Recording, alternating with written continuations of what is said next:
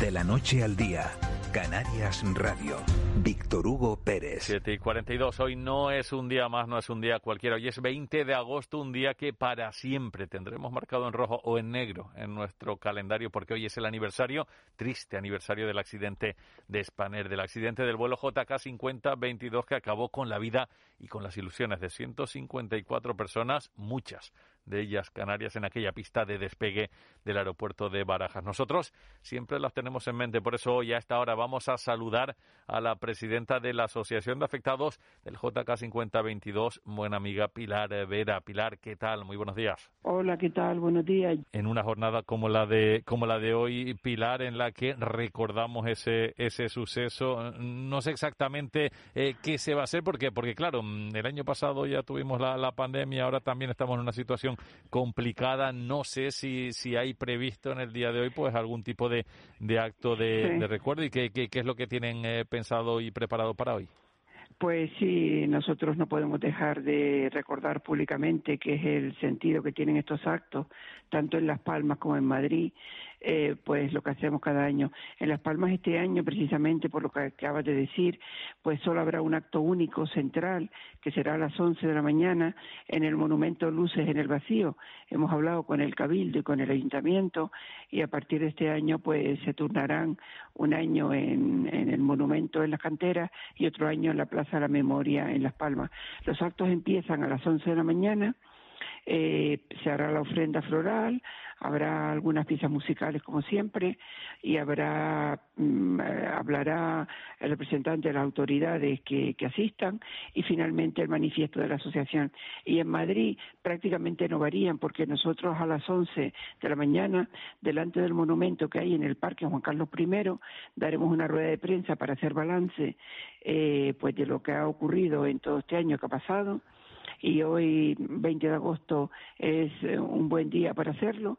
Y posteriormente haremos la ofrenda en el monumento, en el murito de piedra que hay aquí y luego nos desplazamos eh, a las 12 a la terminal 2 del aeropuerto de Baraja donde será el acto central, el que acuden autoridades y y, en fin, y representantes de todas las em, instituciones que estuvieron en aquel día atendiendo a, a los fallecidos en el lugar de la tragedia, el SAMUR, el SUMA, la Guardia Civil, eh, la Policía Nacional, en fin. Y posteriormente, como siempre, bajaremos al lugar donde se estrelló el avión, allí guardaremos un minuto de silencio a las 14 y 24 y con eso daremos por concluido los actos de hoy día 20, que a nosotros no, en fin, nosotros cada día, como yo digo, eh, y, hablo un poco en mi caso, eh, yo cada día tengo muy presente eh, por quién lucho y en nombre de quién lucho. Para mí, en los momentos de desánimo y cuando, en fin, estoy cansada y agotada y hastiada de tanta lucha y dedicar tanto tiempo a que esta tragedia se aclare, eh, yo cada día y cada hora, pero hoy, día 20 de agosto, compartimos con la sociedad que quiere acompañarnos y con las personas que quieren acompañarnos este, eh, en fin, esta, este recuerdo público y, y de todo lo que estamos haciendo porque podamos algún día, eh, en fin, marcharnos a casa con, con, lo que queremos conseguir, que nada más y nada menos es que las causas que provocaron la tragedia se corrijan en el sistema de la aviación civil española. Claro, eh, eh, este año en el que prácticamente solo ha habido pandemia y coronavirus, eh, casi se ha dejado de lado pues el resto de, cuestiones en todos los sentidos. Así que yo no sé cuál es el balance y cómo ha sido este año para la Asociación de los Afectados por el JK 5022. Vamos a ver, a mí particularmente no me ha parado la pandemia porque el año pasado, el 13 de abril, en plena pandemia, eh, conseguimos que por tercera vez que se había presentado a finales de febrero, eh, la mesa del Congreso calificara la iniciativa para reabrir la comisión de investigación y el 13 de abril la aprobó el Pleno de la Cámara por asentimiento. Posteriormente no dejé de luchar para que la comisión se creara nuevamente y así fue. Hubieron cuatro comparecencias que faltaban eh, de, la, de los anteriores trabajos Y, mm, y finalmente, después de un largo recorrido, el 13 de mayo de este año, el Pleno de la Cámara aprobó por mayoría aplastante de 219 votos el dictamen de conclusiones. En esas conclusiones se recoge que se señala que hay 18 responsables vivos eh, políticos, eh, se recoge que ah, el ACIAYAC tiene que volver a investigar, se recoge que tiene que mandarlo a la Fiscalía General del Estado para que depure posibles responsabilidades. En fin, el balance eh, dentro de todo es bastante alentador en el sentido este que decía antes de que se corrijan las causas eh, que provocaron la tragedia. Sin embargo, nosotros ahora mismo estamos en una situación que nos tiene absolutamente desconcertados, porque la mesa y el pleno del Congreso siguen sin enviar al Gobierno, al Ministerio de Transporte, a la Fiscalía General del Estado y al Consejo de Estado ese dictamen de conclusiones. O sea que nuestra lucha en estos momentos, hoy día 20, es eh, que hemos cesado un solo día, desde el 13 de mayo que se aprobó, conseguir que ese dictamen de conclusiones vaya a sus destinatarios para que continúen eh, trabajando, vamos a llamarlo así, en, el contenido de las conclusiones que tiene.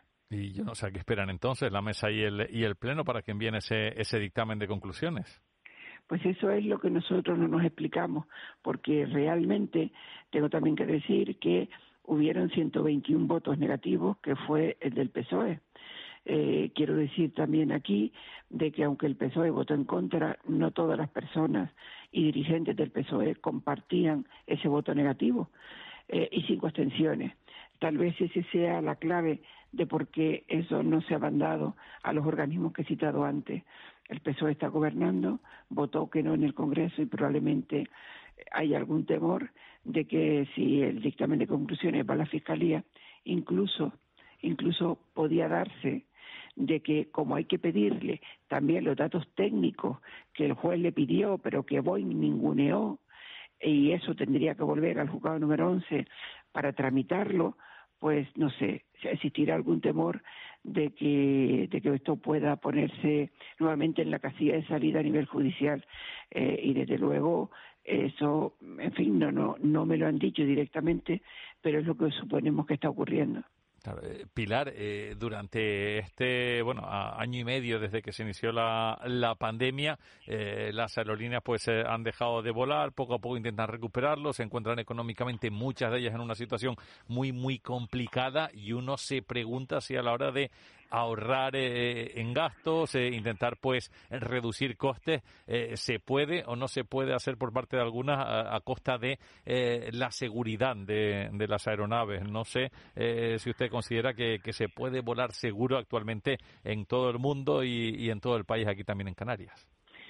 en una situación tan grave como la que llevamos viviendo, eh, desde, el año pasado, eh, se dan situaciones paradójicas y realmente solo sobreviven los que estaban mejor preparados para afrontarla, los que eran más fuertes, los que han tenido suerte. Eso también trasladado al mundo de la aviación. Eh, probablemente esta pandemia sirva para sacar del mercado aquellos eh, que se tomaron el transporte como un medio de ganar dinero y no como la finalidad que tiene, que es que las personas se mueven y llegan a destino.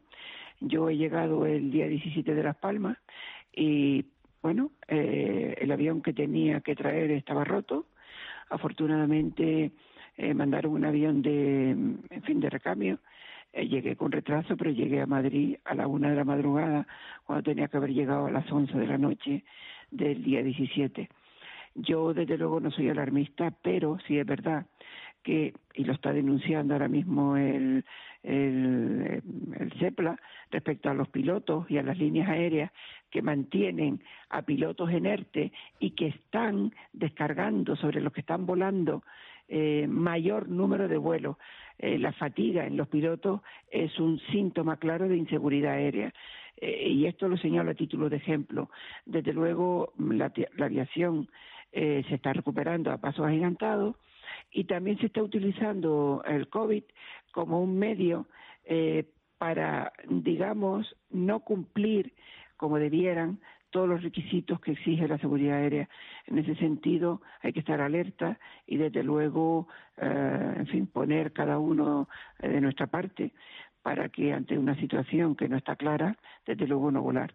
Eh, yo no quiero alarmar a nadie, ni quiero eh, tampoco sembrar la discordia, pero yo sigo insistiendo, 13 años después, de que las causas que provocaron esta tragedia siguen latentes en el sistema de aviación civil española, que cada uno lo interprete como mejor le parezca. Ahí queda, por supuesto, esa denuncia de Pilar Vera, a quien eh, recordamos, queremos eh, muchísimo y en un día como el de hoy, por supuesto, teníamos que escucharla. Pilar, sabemos que es un día complicado, así que muchas gracias por atendernos, que vaya todo de la mejor manera posible y ya sabes, Pilar, que aquí pues nos tienes a, todos nosotros los que hacemos la radio pública de Canarias, tanto hoy como los 365 días del, del año a tu disposición. Muchas gracias, Pilar, un beso muy grande. Muchísimas gracias porque además es verdad y siempre están ahí y un abrazo desde el corazón para todos los que desde la Radio Pública Canaria siempre nos tiene muy presente. Un abrazo muy grande. Gracias.